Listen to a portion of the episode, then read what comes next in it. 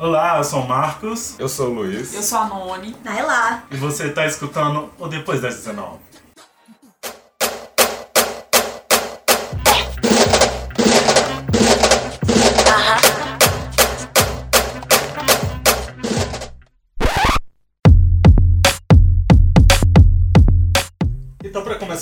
Rede aí do Plim Plim vai produzir uma série com um personagem negro. E é uma história de. É história de besouro. Besouro foi um capoeirista muito importante, principalmente no momento que a capoeira era proibida, era tida como vândalo. E aí ele foi uma figura importante para o combate a essa criminalização da capoeira. E aí ele é tido como alguém que, que tinha superpoderes, porque várias lendas envolvidas nele falavam que ele voava, e aí ele foi assassinado pelas forças policiais da época e dizem que ele subiu como orixá. A Naila, acho que pode falar melhor sobre essa parte, assim. Como eu sou de candomblé, então pra gente não seria possível. Ele seria como, por exemplo, nossos pretos velhos e caboclos. Pessoas que viveram aqui na terra, que devido a alguma necessidade de retornar, voltou. Eu, eu imagino que, no caso da minha linha, né, da, da minha religião, ele teria voltado como uma, como uma dessas entidades, sim. Muito possível. Conheço muitas, principalmente palpagiras, que que tem muito disso. Sofreram muito na terra, sofreram lutando e resistindo e, e voltaram para continuar orientando. E eu, eu, vejo muito isso na capoeira. Chega, é muito complicado para mim, por exemplo, ver a apropriação de neopentecostais da capoeira, que aí eles tiram toda a musicalidade, uhum. todos os instrumentos e não conta a história, sendo que é uma história também de resistência. E Besouro representa isso. Eu acho que assim, um dos maiores problemas de estarem querendo fazer essa série é que quando saiu o filme, o filme e o filme foi muito valorizado, não teve essa valorização. Eles estão trazendo para pontuar agora porque foram acusados de racismo pela milionésima uhum. vez. E só para ressaltar, gostaria de dizer que eu odeio a Globo desde quando eles ignoraram o prêmio de lado a lado. Nossa! que foi, foi uma das únicas novelas que trouxe a história da capoeira, que trouxe a história do candomblé, que trouxe, que eles fizeram, foi muito bem feito. Chega os, o, um, os nossos, meu professor de ciência política falava, olha, assiste, a história ali está sendo muito bem retratada. Ganharam um prêmio internacionalmente, a Globo ganhou esse prêmio, tô falando meu nome. Né? e mesmo assim, eles ignoraram o prêmio, porque era uma novela de preto, contando a história de preto, mas eles ignoraram o prêmio que eles ganharam. Só isso, aquele, aquele programa.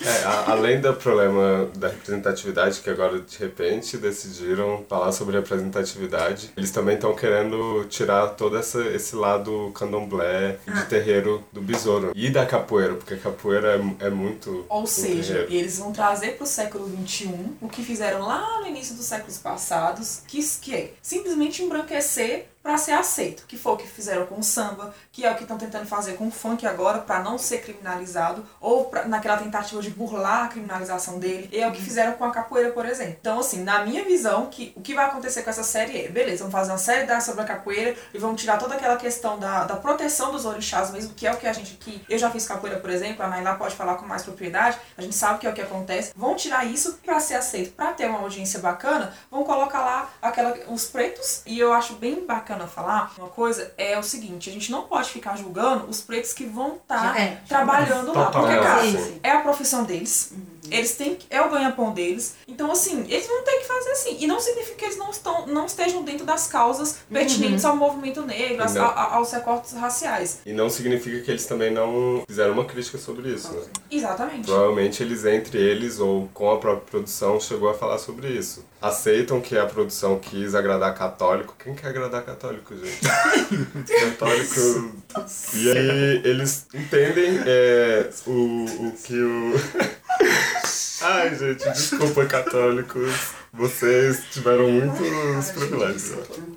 E assim, Enfim, eu acho que até surgiu aqui um tema para um programa futuro a questão da representatividade, porque às vezes a gente chega em determinados lugares e, a, e não simplesmente pelo fato de a gente estar tá, e pelo fato de ter uma cor negra naquele lugar, significa que a gente está representando. A, apenas significa que uma cor preta está naquele lugar e não necessariamente significa que ela está me representando. É o que acontece, por exemplo, com, com Nicki Minaj. Eu não me sinto representada por ela. Fico feliz que uma mulher negra esteja num determinado lugar, mas eu não me sinto representada, porque ela é hipersexualização ambulante. Uhum. A gente quer mostrar nossa solidariedade às pessoas que estão no Rio de Janeiro, todos os pretinos que estão lá, principalmente das periferias. A gente Sim. sabe que desde que tem havido genocídio focado em bairros pobres, que sempre existiu, mas desde intervenção militar tem se intensificado. Desde semana passada tem havido várias invasões por parte das forças militares no complexo da Alemão e no complexo da Penha. Segunda-feira, inclusive, cinco jovens foram levados pela polícia e pelo exército sem motivo algum. Foram pegos os celulares, foram revistados, levados para a delegacia sem nenhum motivo. A gente sabe que nós somos um dos poucos podcasts negros e a gente sabe que os brancos não vão falar, então acho que é necessário a gente, nesse papel aqui que a gente está e desses privilégios que temos, essas vantagens sociais que nós detemos, essa plataforma que nós temos aqui, acho que é necessário nós falarmos.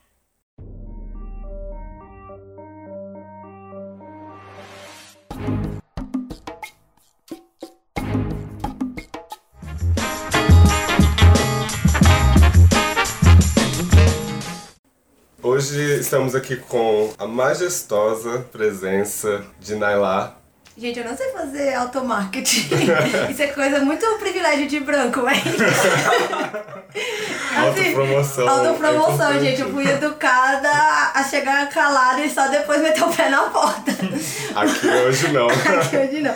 Então, gente, meu nome é Nailá. Ou não mim, pro povo que é de terreiro. Tenho 26 anos, sou cientista política, extremamente militante. Sou mestre em Direitos Humanos e Cidadania. É, ambos, eu gosto de falar da minha vida acadêmica porque ambos foram é, militando é, pela causa negra é, por, uma, por um giro epistêmico negro, então assim. E também por uma questão de, preser, de, de preservação, né? Porque quando a gente tem a carteirinha da UNB, por exemplo, a gente consegue passar e sobreviver por alguns espaços. Chega uma das coisas que mais me dói é ter perdido a carteirinha da UNB, porque agora não é tão mais seguro andar na rua. Eu acho que é isso, né? Eu sou, uma, eu sou filha de dois militantes negros, então eu tenho todo um privilégio de ter sido criada numa família que desde sempre me mostrou como é que era essa realidade, então os meus choques, que na, por mais que a gente seja criado por uma família negra, os choques, os choques existem, mas os meus choques eles não vieram na infância no, em no local onde eu não pudesse ser protegida, que meus pais sempre me protegeram. Mas o choque veio quando eu entrei na universidade, que eu não tinha mais papai e mamãe segurando a, a minha mão e eu tive que encarar uma realidade que era um pouquinho distante da minha, né? Que era tá, tá mais perto de, de irmãos que passaram por um sofrimento que eu não tinha conhecimento, apesar de conhecer a teoria. A partir desse meu privilégio de poder estudar, de, de não ter que trabalhar tão cedo, graças ao meu pai, eu escolhi a militância acadêmica, principalmente porque eu sei que nem todo mundo tem essa oportunidade de estar lá. E a gente precisa de pessoas que disputam conceitos, disputam espaços de poder com os brancos. E é isso. Nailá, gente, é a minha referência para combate ao racismo, é minha referência acadêmica, é referência para tudo, tudo de mais importante. Uai, eu pensava que a sua referência era a ministra do STF, ministra branca. Não era essa? Não, a minha não. Ah, ah, desculpa. Fomos enganados. Tô preocupada. Eu não lembro desse Verdades momento. sendo jogadas aqui agora no meio dessa Eu, pensava, gravação. eu pensei que ela era a maior militante antirracista do mundo. Eu não lembro desse momento aí, não. Mas não, é Nailá. Eu fico muito feliz com a Nailá aqui. Eu acho que ela, ela tem um entendimento da política brasileira que é sem igual. E, que é o tema do nosso e que é programa o tema hoje, do nosso né? programa de hoje. Política e o, negro e a negra na política. Confesso que tô aqui pra aprender. Tem algumas críticas a fazer durante o programa farei, mas vamos aí começar sobre esse tema que é de muita importância, ainda mais porque estamos, né, nesse período agora que é de, meu Deus, é muito crucial pra gente. Então, Naila, para começar, a gente queria saber a sua visão. Qual foi e qual tem sido o papel do negro na política brasileira ao longo desses anos? Então, eu vou bem base histórica aqui mesmo, gente. Eu acho que assim, o mais importante, antes de falar de qualquer coisa do papel do negro e do povo negro na política, é a gente demarcar o sistema político que nós temos. Porque, assim, querendo ou não, nós pensamos muito em sistema. Quando a gente fala de sistema político para academia, branca e tudo mais, vem logo na cabeça, ah, formas de governo, monarquia, república e tudo mais. Política institucional. Sim, né? política institucional, Estado unitário, federalismo, monarquia, parlamentarismo. A gente discute muito isso. Só que aqui no Brasil, e principalmente nos países que foram co- colonizados, é, nós temos um, um sistema político é, dentro, desses, dentro, desses, dentro dessas formas de sistemas políticos, é o que a gente chama de sistema político de supremacia branca. Por quê? A, o que a ciência política chama de sistema político são formas, são, é são formas e estruturas de instituições que, de poder tanto formal quanto informal, que gera leis, que gera regras de, querendo ou não, que no nosso caso privilegia um grupo em detrimento do outro. E aí é um sistema que escolhe quem tem direitos e quem não tem direitos, né? Que é o que a gente chama de cidadão. Então aqui no nosso no Brasil, principalmente, com o mito da democracia racial, que é extremamente forte, nós vivemos sobre um sistema político de supremacia branco, que está, que é uma subdivisão do nosso sistema político, que é a democracia federativa do Brasil, que aí a gente fala ah, que é presidencialismo, que é, que é pluripartidário, mas dentro de toda essa estrutura que perpassa por toda essa estrutura é a supremacia branca, que em termos mais leigos a gente pode chamar de racismo. Nós sabemos que o racismo ele está estruturado e na via política ele está na elite política, ele está em quem faz as leis, ele está em quem julga as leis. Então, assim, ele está indo, por exemplo, na nossa a instituição é uma, uma instituição, querendo ou não, política, por mais que inventem escola sem partido, é uma instituição política que nos ensina, que nos educa. Então, pra gente, antes da gente falar onde está o papel do povo negro, a gente tem que delimitar que o povo negro, ele está resistindo a esse sistema que não é nomeado, que é importante falar, né? Que não é nomeado de supremacia branca. Na, um pouquinho da história do Brasil. Na nossa primeira lei eleitoral brasileira é de 1822, época de escravidão, então a gente nem precisa comentar que não tínhamos direito a voto. Isso aí já era extremamente claro com o duplo sentido da palavra. Então, no, no, no começo dessa institucionalização política no Brasil, negros estavam nem inclusos. Nem incluso. Tem um, um, um autor norte-americano que eu acho que nós podemos usar aqui no Brasil, que é o Charles Mill, que ele fala do contrato racial. A gente, a- nós conhecemos filosófica, quem quem já fez introdução à filosofia, o básico, o básico de filosofia do, do, ensino, do ensino médio, a gente já ouviu falar do contrato social, né? Que a sociedade vivia em natureza e devido a violências e não conseguia um negociar com o outro, resolveu dar esse poder para o Estado de, de, de decidir por nós, né? Que é o, é é o famoso nascimento de representação e blá blá blá, que é o que a gente chama de contrato social. Aqui, o Charles Mills, ele fala do contrato racial, que é aquilo que é tanto aplicado para nós negros quanto para os indígenas. Quando se forma o Estado brasileiro, na hora que vão se sentar para decidir leis, decidir tudo sobre a nação, nós não fomos chamados, e nem os indígenas. Os únicos que foram chamados foram os colonizadores. E é aquilo. Em todo, em todo, em todo o estado, em toda a nação, quando a gente vai pensar em população, né, em população unitária principalmente, você tem que fazer leis que estão de acordo com aquela sociedade. Levando em consideração que nós não sentamos na mesinha para negociar, foram feitas leis para nos controlar. E aí, onde a gente pode pon- pontuar a questão do genocídio, né? A questão da política do embranquecimento, que nos excluíram totalmente de toda e qualquer negociação. Quando a gente pensa que políticas públicas são feitas por quem assinou, por quem assinou esse contrato, as leis são feitas por quem assinou esse contrato, o que vai ser ensinado ou não na escola é por quem foi feito esse contrato, a gente já começa daí dizendo que os negros não estavam ali. Mas aí vem a outra questão, de que nós não estávamos lá, mas nós estávamos resistindo. E aí é o que a gente fala, esse estado que assinou o contrato, que se chama Brasil, ok, ele, ele não chamou a gente. Mas o estado quilombo é onde a gente estava. O estado terreiro é onde a gente estava. O estado favela é onde a gente estava. Não é coincidência serem espaços, serem territórios que têm uma dinâmica de poder totalmente diferente, que tem uma dinâmica de território, de proteção de território totalmente diferente. É porque ali é um contrato feito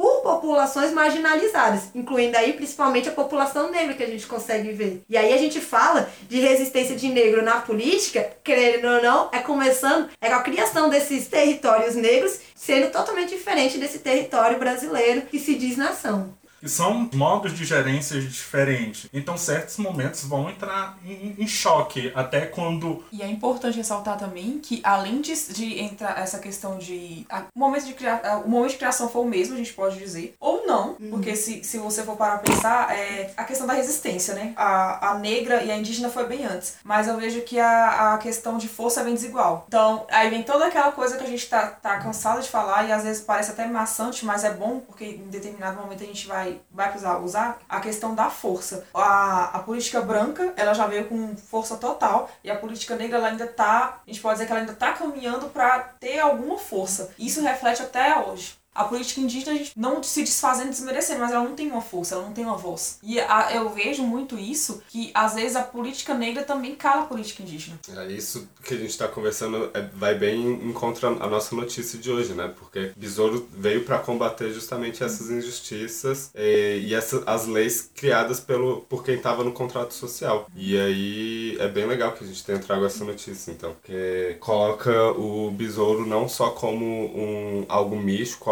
uma lenda, mas como um personagem importante na nossa política negra, assim, no Brasil. Sim, sim. É, pelo ponto, assim, por exemplo, da questão indígena. É, nós temos que ter, eu acho que é, é, sempre importante a gente pontuar que os indígenas, eles sofreram genocídio na terra deles. Nós, negros, sofremos um genocídio vindo de outra terra. Então, assim, quando uhum. matavam os nossos aqui, eles iam lá e buscavam mais. Uhum. Quando matavam os índios aqui, não tinha para onde eles correrem. Então, existe, tem, então, existe tem todo essa, sim, sim. essa problemática. E muitos desses movimentos, muitos dos quilombos e muitos territórios indígenas, existe um encontro de negros e indígenas, né? Sim. Principalmente no norte. Quando eu for falar um pouquinho mais dos candidatos, quando a gente vai ver o, o movimento indígena, que, que esse ano cresceu muito nas candidaturas, nós temos candidatos em praticamente todos os estados, menos no Goiás. É, indígenas em todos os. tentando todos os cargos. Muitos deles, quando você olha a imagem, você vê escurecidamente traços negros e traços indígenas. Então, assim, que a gente vê é esse encontro de, duas, de dois grupos que no passado lutaram, lutaram e resistiram juntos e que hoje em dia eu vejo que é uma que seria uma vitória do mito da democracia Sim. racial a separação deles, né? Uhum. Virar um contra o outro, que querendo ou não é uma vitória do racismo que é de, ah, no racismo não existe e tudo mais, mas se também convence o negro de, de se separar do indígena. Uhum. Quando eu participei, por exemplo, na, na conferência de igualdade racial, uma, da, uma das polêmicas da, da mesa de religiões de matriz africana era o conceito, porque as religiões de matriz africana, quando a gente fala, as pessoas lembram muito de candomblé e umbanda, e esquecem Jurema, por exemplo, que é muito ligado com a questão indígena. Sim. E aí, um dos primeiros brigas que durou mais tempo foi como nós vamos nos chamar agora, porque a nomenclatura é uma luta, é uma resistência. E, e aí, pessoal mais do sul e centro-oeste queria é, comunidades e povos de matriz africana. O pessoal mais ao norte e nordeste queria comunidades e povos tradicionais de matriz, se eu não me engano, afro-ameríndias. E aí foi uma briga porque eles falavam: ah, mas por que, que a gente vai colocar os indígenas aqui? Eles têm a sua própria conferência, eles têm os seus próprios povos. Então, assim, a gente vê dentro da própria militância uhum. a divisão, sendo que no passado foram resistiram juntos, sobreviveram resistindo juntos e que hoje em dia separa e que assim é, é complicado e é algo que a gente traz também para a política, que para mim candidaturas negras, candidaturas de qualquer minoria deveria e deve incluir a comunidade indígena, assim como a comunidade indígena. Eu entendo o, o foco deles, que aí no caso é diferente. Nós que somos maiorias em relação a eles, a gente tem que contemplar eles. Eles são minorias. Infelizmente, eles têm que falar deles mesmo porque eles são muito poucos e se não for aquele um único dele lá que chegou falando sobre tudo, então, assim, cabe a nós ajudarmos e nos, e nos solidarizarmos. É uma luta que a gente tem que ter noção, tem que ser unida.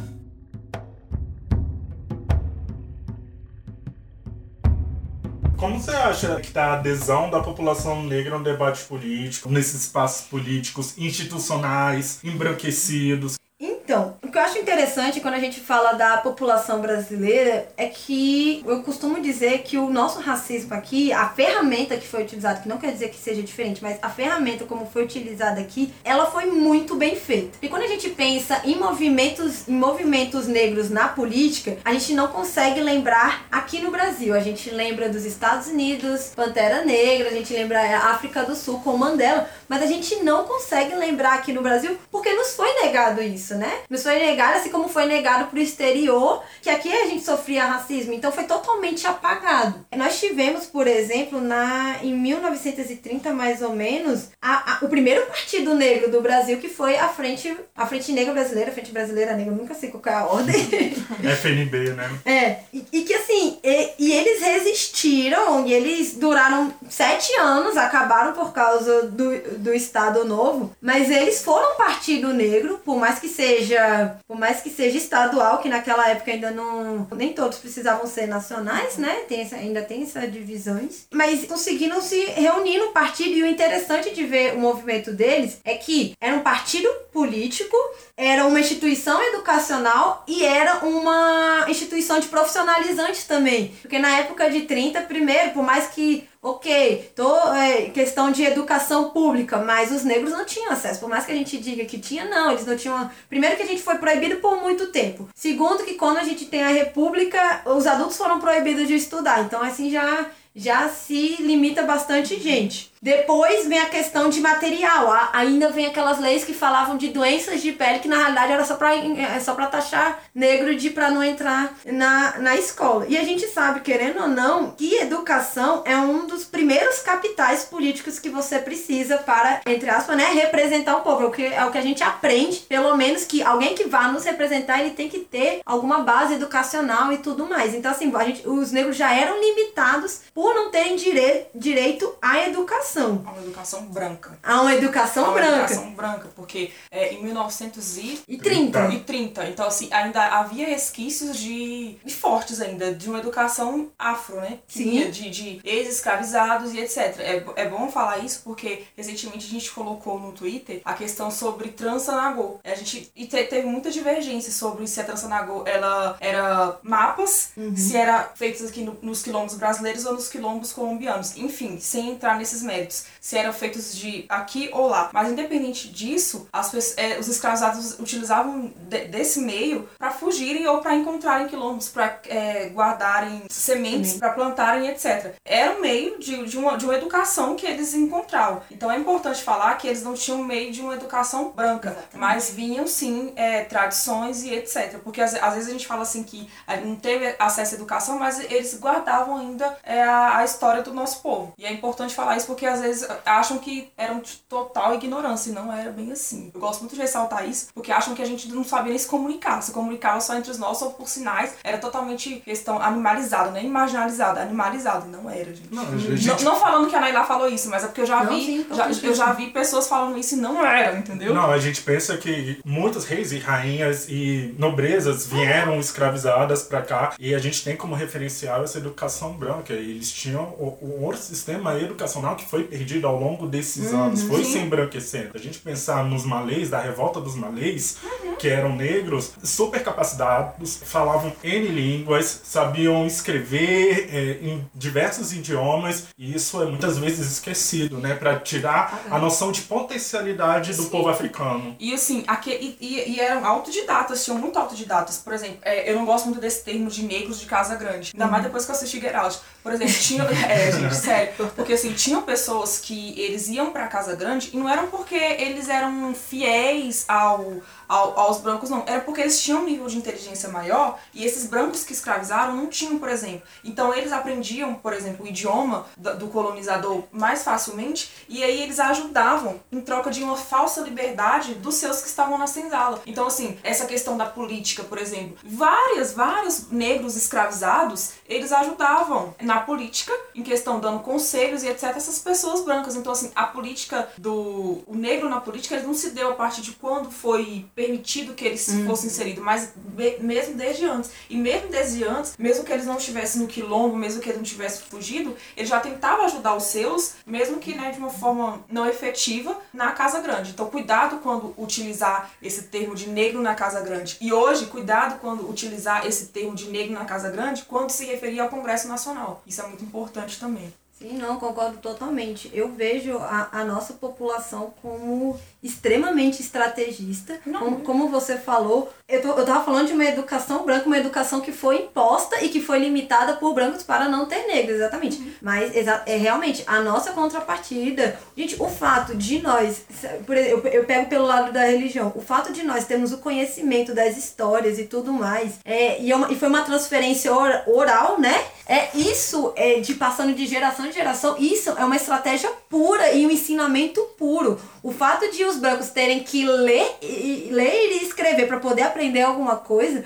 para mim isso é uma limitação deles, porque os nossos aprenderam e, e gravaram tudo na memória para passar para sua geração adiante. A gente, se o, que a gente sabe dos nossos hoje foi passado estratégia de uma forma de educação negra que para mim muito mais estratégica pensando em questões de que documentos e papéis se queimam, né? Assim- A questão da simbologia é muito grande. E quando você vai ver a questão da simbologia branca, ela é totalmente embranquecida em relação à cultura negra. Por exemplo, Xan- é, Xangô e Thor. Você vê a história de Xangô, vem toda aquela questão. Aí quando você vai à mitologia grega maravilhosa, você vai estudar a história de Thor. Mas quando você tem um pouco da- é, o conhecimento da história dos orixás, você vê que é a história de Xangô e só foi embranquecida e por isso ela foi aceitada. Entendeu? E, e assim, eu acho que você não foge muito do tema, não, porque quando a gente fala das histórias dos orixás, na realidade são estratégias políticas. São, são estratégias de que. A, a- a- as histórias de. Dependendo das histórias de orixá, o momento que ela é contado, o dia, em que diálogo ela está.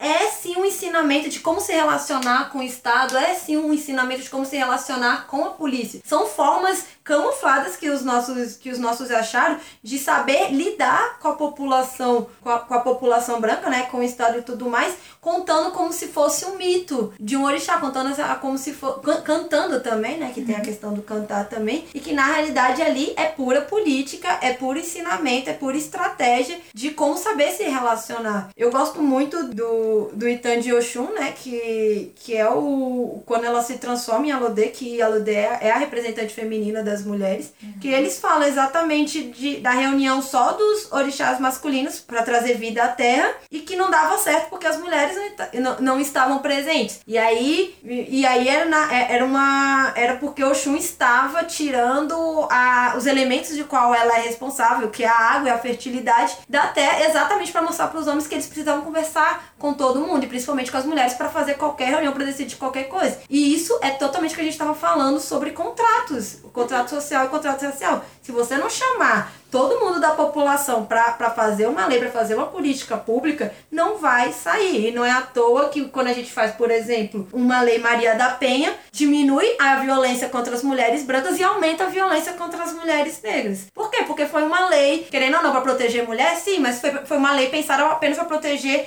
violências de, do nível para as mulheres brancas, mas não para, do nível que acontece para as mulheres negras, porque as relações de poder ali são diferentes.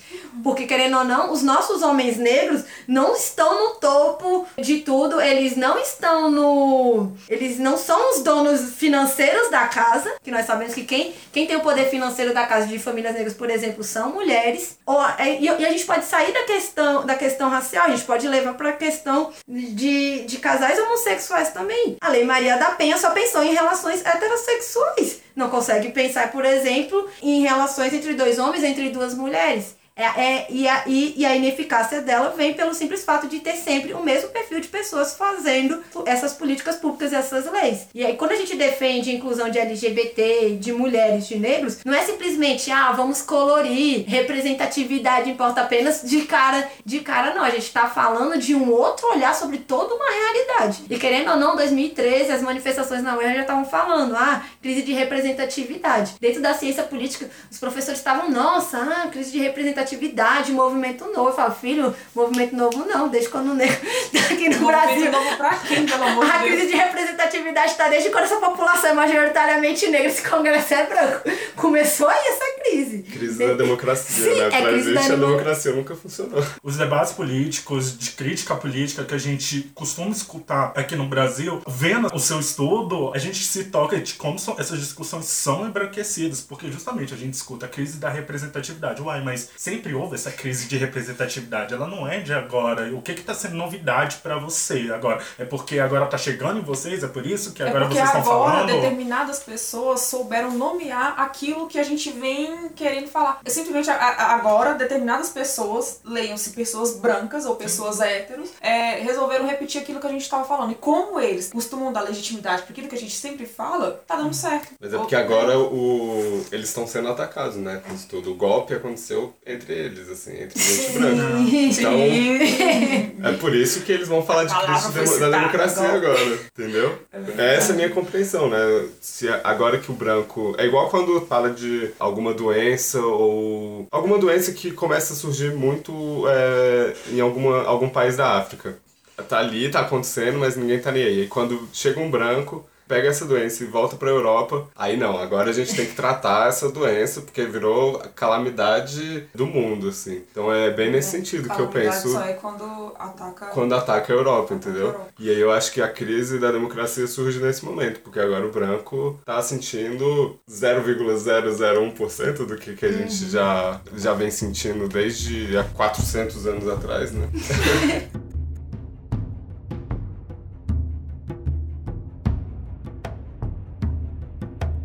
A gente está discutindo todo como essa política institucional é embranquecida. Então, qual da necessidade de a gente estar participando e se educar nesses moldes políticos? Por que nós vamos fazer parte? Porque a gente não mede ao Deus dará e tipo, ah, isso aqui nunca vai me contemplar e Então, assim, eu vejo muito. Por mim, eu tacava fogo nos racistas. A vontade Pronto. à grande. o vontade. programa acabou, gente. Recado. Mas a gente tem que entender exatamente. Eu acho que, principalmente pro caso brasileiro, que é tão velado, né? Que a gente não tem o privilégio. Eu falo, eu falo um pouquinho que é privilégio do- de- dos Estados Unidos, de estar lá escancarado, deles poderem pegar, olha, o Estado é racista sim, tá aqui a lei, ó, na sua cara, olha o artigo aqui. Nós não temos, infelizmente, esse privilégio. O nosso tá todo camuflado. Eles não, criminaram, eles não criminalizaram o negro, eles criminalizaram a capoeira, eles criminalizaram a religião, eles criminalizaram o fato do negro não ter trabalho, né? Que é a vadiagem, mas não o negro. Eles inferiorizaram os trabalhos do negro, mas. Ah, as pessoas brancas também têm lá. Eles. eles... Perto das dos- domésticas, tá? É, Exatamente. só, só enegrecendo perto das domésticas. Exatamente. A gente pode falar, por exemplo, da questão de estupro. O estupro, como, como a gente tava falando, né? O estupro sempre aconteceu com mulheres negras. Quando aconteceu com mulheres brancas, agora sim a gente vai discutir. agora sim a gente precisa falar, agora sim. É importantíssimo dizer. Mas o fato de não ter, eles nunca terem nomeado o racismo aqui é que nos impede de, de dizer. Então, eu acho que a, a, a- nós precisamos, primeiramente, entender essa estrutura para poder denunciá-la. É no, aqui no Brasil, além do fren- da, da Frente Negra Brasileira, nós tivemos também o MNU, que aí vem a questão de passou, passamos pela época da ditadura, onde muitas das nossas lideranças negras foram perseguidas, foram silenciadas, né? E que, infelizmente, como ditadura machucou branco, eles lembram muito da tortura que os brancos sofreram. Até hoje a gente não sabe o que aconteceu com a população negra e muito menos a indígena. Eu não sei se vocês sabem, mas tem um documento que são mais de mil, de mil enciclopédias enormes, só registrando tudo que aconteceu com os indígenas aqui e que simplesmente sumiu de um dia pro outro. Sumiu de um dia pro outro. E tem pesquisadores, eu, eu, eu fiquei sabendo disso porque uma das minhas colegas de mestrado pesquisa exatamente o sumiço de mil livros de enciclopédia, quase de mil páginas que sumiram falando sobre a, a tortura da população indígena, que depois apareceu, apareceu há pouco tempo e agora que estou começando a ler. Mas é isso, nós somos apagados da história. Então, a participação da população negra, primeiramente, pelo que eu, eu pontuo, é poder garantir pelo menos o acesso à informação é, dos negros. Nós tivemos o, o que eu pontuei do MNU. O MNU veio em 90, logo depois da, da, da ditadura, voltando à redemocratização, partidos de esquerda crescendo, partidos de esquerda precisando de gente para apoiar, começa, começa a mudar o discursinho deles, que é sempre bom pontuar, porque assim, o negro, o negro aqui no Brasil, ele não, é, ele não é aceito nem pela direita, nem pela esquerda. A direita por dizer que racismo não existe, a esquerda por dizer que o problema é de classe. Então, assim, e ainda junta o mito da democracia racial, que quando a Frente Negra lá atrás falava, olha, racismo existe, todos os intelectuais negros, Guerreiro Ramos, Lélia, Abdias e tudo mais, aí falava, olha, o, racismo existe, vinha direito e falava, não, nós vivemos numa democracia, todo mundo é miscigenado, e a esquerda vem falava, vocês estão dividindo a luta, o problema é de classe e tudo mais. Só que aí em 90, eles precisam de gente. e aí em 90, eles precisam agradar a população negra, que é a maioria. Nossa, me lembrou aquilo que acontece com aquele movimento, com aquela, aquela estrutura, aquele, aquela, aquela coisa chamada feminismo. me lembra muito o que acontece no feminismo. Quando precisam de vozes e vem que a gente tem massa, que a gente tem quantidade, que a gente tem número, chamam a gente. Eu... Mas enfim, desculpa pelo pai. Mas é exatamente Continua. isso, é exatamente isso. É, o feminismo vem também nessa mesma época época. E aí nós começamos a ter negros entrando em partidos. E um dos destaques que eu pontuo sempre é o Abdias e a Lélia, porque não eram simplesmente candidatos negros dentro de um partido. O MNU não é um partido, é um movimento, né? Mas, por exemplo, Lélia e Abdias foram pro PDT, apesar de antes terem estado no PT. E aí, e aí fica variando de partido de esquerda, porque é isso que preto faz quando tá tentando entrar na política. Mas eu destaco muito a imagem deles dois, primeiro, porque eles primeiro tiveram que ser intelectuais, intelectuais não reconhecidos, internacionalmente reconhecidos, mas apagados aqui no Brasil, mas eles tiveram que ser intelectuais, conhecer toda essa estrutura, conhecer todo esse mecanismo, e aí chegaram na política e eles não eram simplesmente candidatos negros, pessoas negras ali, eles eram candidatos que pontuavam racismos, eles eram candidatos que denunciavam genocídios, eles eram candidatos que exigiam cotas. Abdias era super louco na época, adoro que adoro militante fã da vida política política. Tava aqui brigando por cotas 20%, ele tava com 50% com divisão de raça e gênero lá na década de 90. Loucas. O que, e assim, e querendo ou não, aquela loucura para aquela época que a gente diz que a gente conhece a realidade daquela época foi a influência das cotas hoje, né? Ele já defendia isso em concurso público e privado também, porque era para tudo. E ele vinha, e vinha Lélia pontuando a questão de gênero também com recorte de raça e de classe, que aí vem, a diferença do, dos partidos de esquerda. Os partidos de esquerda acham que o problema é classe e resolver o problema de classe resolve todo mundo. Não, Lélia vinha pontar, o problema é raça. Uhum. E dentro de raça tem um problema maior que a classe. Que aí vem toda uma discussão e, uma, e aí a gente já pensa em políticas públicas totalmente diferentes partindo desse princípio. São dois candidatos assim que, que puxaram por o MNU e aí também são dois, eu falo candidatos, mas são duas personalidades, dois intelectuais, dois ancestrais que foram fodas. Ajudaram a denunciar o racismo do Brasil lá fora. Porque aqui a gente fala, ah, o Brasil reconheceu que tem racismo. O Brasil reconheceu porra nenhuma.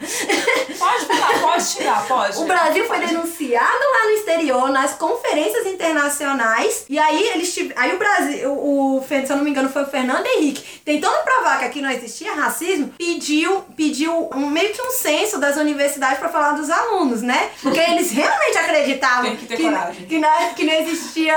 Que não existia racismo assim. Aí na hora que vem os dados, o que que tem? Nós temos finalmente um dado do Estado, porque todos, todos os nossos dados eles falavam que era, que era militância, e exato uhum. que não. Aí veio um dado do Estado e falava, olha, não tem negro na universidade. Mas que coisa inédita. Em 1990 assim, precisou de alguém para intimizar uma coisa que os negros estavam falando. Que coisa é? inédita. Então assim, então, aí, aí vem, uma, vem toda uma, uma pressão externa e ainda tem também a relação do Brasil com os países da África, né? Que aí se fortaleceu mais principalmente no governo do Lula, mas que aí nós temos todo o embaixadores e tudo mais, pessoas que com acesso lá fora, né, a falar em ONU, e tudo, falando, olha, o Brasil é racista, tá? O Brasil é racista, tá aqui os dados. E aí a gente tem a marcha de zumbi, aí a gente vai pras ruas e consegue quebrar um pouquinho do mito, né? Que, ainda, que nós sabemos que esse mito é, é popularizado até hoje. São essas expertises, são essas pessoas que quebram esse tabu. E ao quebrar esse tabu, nós temos as cotas. Primeiro que as primeiras cotas no Brasil, as primeiras primeiras mesmo foram lá dos brancos 100%, né?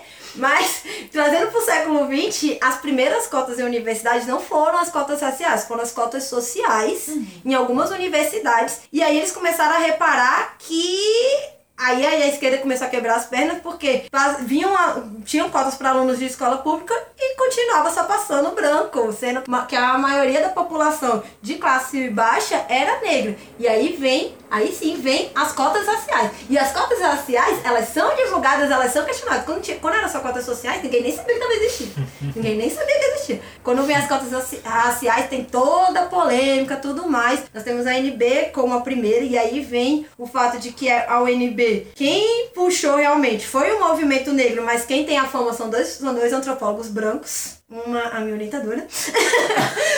Opa, a gente não pode falar muitas coisas então aqui. Mas, sim, a minha orientadora é uma das pessoas que fala, ela realmente fala que, que ela conta toda a história de que era um movimento negro, mas que só conseguiu a visibilidade que tem porque foram dois professores brancos que puxaram, os dois foram expulsos da antropologia, obviamente. Porque imagina, vai, vai incentivar logo o objeto de estudo da antropologia a entrar na universidade para chegar para aqueles vários, doutores e mestres falar, então tudo que vocês pesquisaram, que vocês falam sobre nós é errado? Óbvio que não, a antropologia foi um dos primeiros cursos a ser contra as cotas raciais na Universidade de ver, Brasília. né? E hoje em dia. E hoje em dia paga de, de maiores defensores Desconstruidores. desconstruidores, mas foram os primeiros. Mas assim, hoje eles pagam de defensores, mas porque eles se tocaram que realmente é uma coisa necessária ou porque por causa da inserção de pessoas negras na antropologia? Então, pelo, que, pelo, pelo menos eu olhando pelo perfil da UNB, que ainda não tem professores negros e não tem professores indígenas, eu digo que é só, por- é só por uma questão de imagem, porque pega mal pra eles. Ah, sim. Essa é é a falta de verdade. vergonha na cara, eu fazia talvez? vergonha na cara. Eu, o- eu o- fiz, há um ano eu tentei fazer uma matéria lá de sociologia. Não façam, gente. Não faz isso. que foi a única da minha pós-graduação que eu desisti, porque a professora que estava lá eram duas professoras, uma socióloga e antropóloga, e elas falaram, elas começaram com um discurso de ah, por que existe uma banda chamada Raça Negra? Isso não é racismo reverso? Eu falei, não! A senhora tá quantos, qu- qu- quantos anos você tem seu doutorado? Raça negra, tá aí um nome de um feat entre Flora Matos e Ferrugem. Pronto.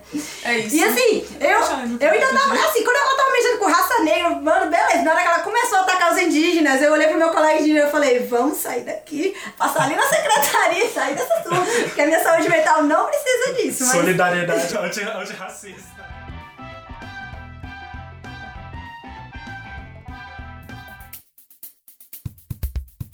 Essa é a realidade. Eu vi, eu, eu presenciei, porque assim, querendo ou não, nós alunos negros, devido às cotas, a gente já tem até um número razoável. Não, não suficiente, mas razoável. Mas os alunos indígenas, gente, é, é assustador. Eu tive, eu tive que presenciar uma discussão de uma advogada. Ó, tá aí, ó. Outro curso também. Parece que eu estou fugindo do assunto, mas não, eu vou chegar lá Não, aonde que isso tudo vontade. influencia nas candidaturas. O curso de direito, por exemplo, adoro, tem vários grupos de pesquisa, vários professores. E aí eu tô falando do Brasil inteiro, né? Professores, advogados, militando pela causa indígena. Mas quando chega um indígena ali pra discutir, o negócio pega fogo. Principalmente quando a gente começa a falar de tutela, se indígena tem que ser tutelado ou não. Gente, eu já vi um barraco muito bom, velho. Que aí eles começam a falar da legalidade, né, da tutela dos indígenas, os indígenas caem matando. Não, a gente não precisa de tutela, a gente tá aqui, a gente tá aqui, a gente chegou na universidade, a gente sabe falar a língua de vocês. Eu falei, eu tava assim, tá total. Eu falei, se você quiser, a gente, a gente taca fogo. Só, só explicando, gente, tutela é um, um aparato que tem o direito pra quando a pessoa não, não é capaz. Então, assim, é por isso que os indígenas estão batendo nessa tecla. Para eles são capazes, sim, de autorrepresentação. É um absurdo isso, tá? Só Sim, sim. pra deixar mais... Sim, é uma discussão muito Meu grande. Deus, eu É, aquele, é aqueles agora. momentos, aqueles momentos que a esquerda fala, ah, não, é, não, não é necessário ter alguém que seja parte daquele grupo para falar pelo grupo. Pode ser alguém representando. Mas porque alguém que tá é, naquele grupo e está querendo fazer parte dessas candidaturas, por que não é incentivado, não, apare- não tem o mesmo incentivo a se candidatar? Exatamente. E aqui, eu falei isso tudo, assim, das cotas do, de negros e indígenas na educação, porque esse foi o primeiro capital, foi essa mudança que nos garantiu o primeiro capital, é, que é o que a gente chama na ciência política, a gente fala que tem vários capitais. Né? Que é, por exemplo, capital midiático, é quando você aparece muito na mídia, então você é visto e você é reconhecido, por exemplo, para o eleitorado votar em você. Tem o capital financeiro, que é você ter condições, primeiro, você ter condições de abdicar de um emprego e tudo mais para estar nessa vida pública, porque para concorrer e tudo mais. Existe esse que é um fator limitante para muitos dos nossos que estão nas, na, nas classes mais baixas, né? Principalmente quando a gente vai pensar em, na questão indígenas que estão na, nas suas comunidades e tem que vir para o centro para poder se mostrar e tudo mais. Então existe todo esse capital. E o capital educacional sempre foi um que a elite política colocou que aí envolve, que aí envolve, por exemplo, o que a gente estava falando de besouro, que a gente estava falando de novela. O que a gente tem que imaginar? Primeiro, a gente tem todo um cinema, uma educação, tudo, né? O que a gente tem acesso, colocando o negro num perfil. O perfil de bandido para os homens e o perfil, querendo ou não, é de prostituta de vida fácil para as mulheres. Nunca é na novela o perfil de empresária, no máximo de professora super boazinha da educação básica para as crianças. Não é aquela professora universitária, aquela pessoa que tem conhecimento. Então, se querendo ou não. E agora que mudou um pouco, né? A, a questão, não, ela pode ser uma juíza, mas ela é amante. Sim. Ela é aquela que é amante. Ela, ela sim, ela pode estudar, é claro que ela pode estudar mas ela é amante. A, a quando é a, a, relação afetiva dela é aquela que ela, ela ainda é boa de cama, mas não aquela pra assumir. E quando assume é aquela no finalzinho da novela, que a gente não sabe como acabou a história. Mas enfim. Exatamente. E isso a gente tem que pensar que não é coincidência, não é simplesmente ah, inferiorizar o negro. Quando a gente está falando de representatividade na mídia, a gente também está pensando na política. Porque querendo ou não, é, como a gente, como que eu, eu já repeti, repeti várias vezes, nós sabemos, né, é, a população não tem, não tem noção como funciona o racismo, ela tá vendo sempre aquela imagem. Aquela imagem de empregado, aquela imagem de bandido, e aí quando aparece aquela foto de um preto se candidatando, ele não vai ligar aquela imagem de, olha,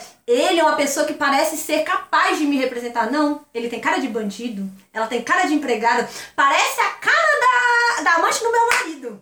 Por quê? Porque é isso, e isso é a ideia que veio criada ali, daquele filme, daquela novela por séculos. E então quando a gente fala de que as cotas foram o capital que a gente precisava, era por quê? Que possibilitou negros entrando na academia. Negros entrando na academia, não, não, a gente não vai depender apenas da, da novelinha, a gente vai ter o Jornal Nacional mostrando um Joaquim Barbosa no Supremo. A gente vai ter, a gente vai ter empresárias negras, a gente vai ter, né, é, militantes querendo ou não em todas as áreas, uma médica negra, eu vou começar a ver médicas negras, vou começar a ver gente da saúde negra. E assim, e aí vai mudando todo o imaginário daquela população que não tem conhecimento dessa estrutura, que nós sabemos que aqui nós somos privilegiados de, ter, de, ter, de poder ter, saber como funciona essa estrutura.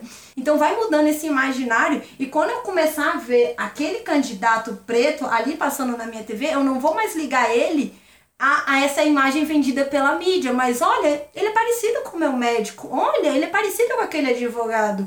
E aí, porque querendo ou não, essa ideia de capacitados, né, e tudo mais, de intelectualidade, é uma ideia da, da elite política que é do mundo inteiro. O Lula, a gente tem até, a gente tinha até uma matéria em ciência política que era o lulismo, que ele quebra essa barreira toda, porque, e assim, e ele quebra essa barreira, mas aí vem um pouquinho a cientista política mais do que a militante negra aqui. O Lula, o Lula competiu várias vezes, mas a vez que ele ganhou, era o Lula que não tava suando debaixo do braço nas imagens. Era o Lula que tava de barba feita, era o Lula que tava de, de cabelo cortado. Você constrói. Foi melhor assessorado. Sim, você constrói falando. toda uma imagem para que para visualmente ele ser aceito. Por exemplo, quando a gente vai ver marketing político, a gente sabe que candidatas mulheres, o cabelo não pode ser muito curto. Se for, o cabelo tem que estar preso, como a Marina usa muito. Porque aí dá, dá todo um, um, olhar da sociedade, existem outras pesquisas, dá um olhar de mais de seriedade para ela.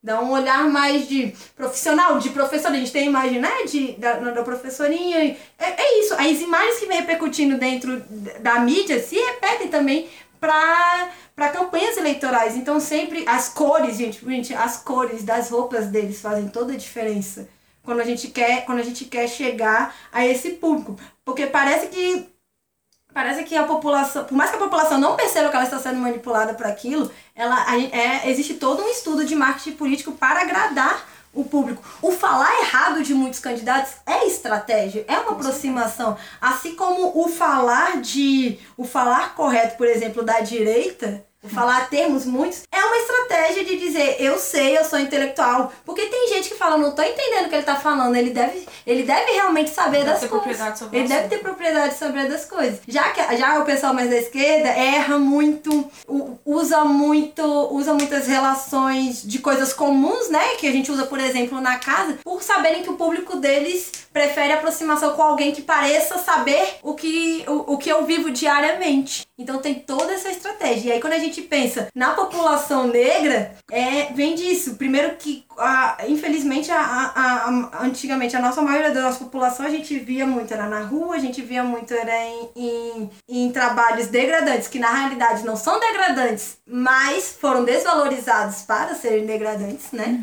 O que é, é sempre importante pontuar, exatamente para ter esse imaginário de, to de, de não deixar essas pessoas chegarem no poder. E não é à toa que por mais que tenham aumento de candidaturas negras, por mais que tenham candidatos negros que nem precisam ser candidaturas negras, que não precisam nem defender a questão racial, ainda não consegue passar.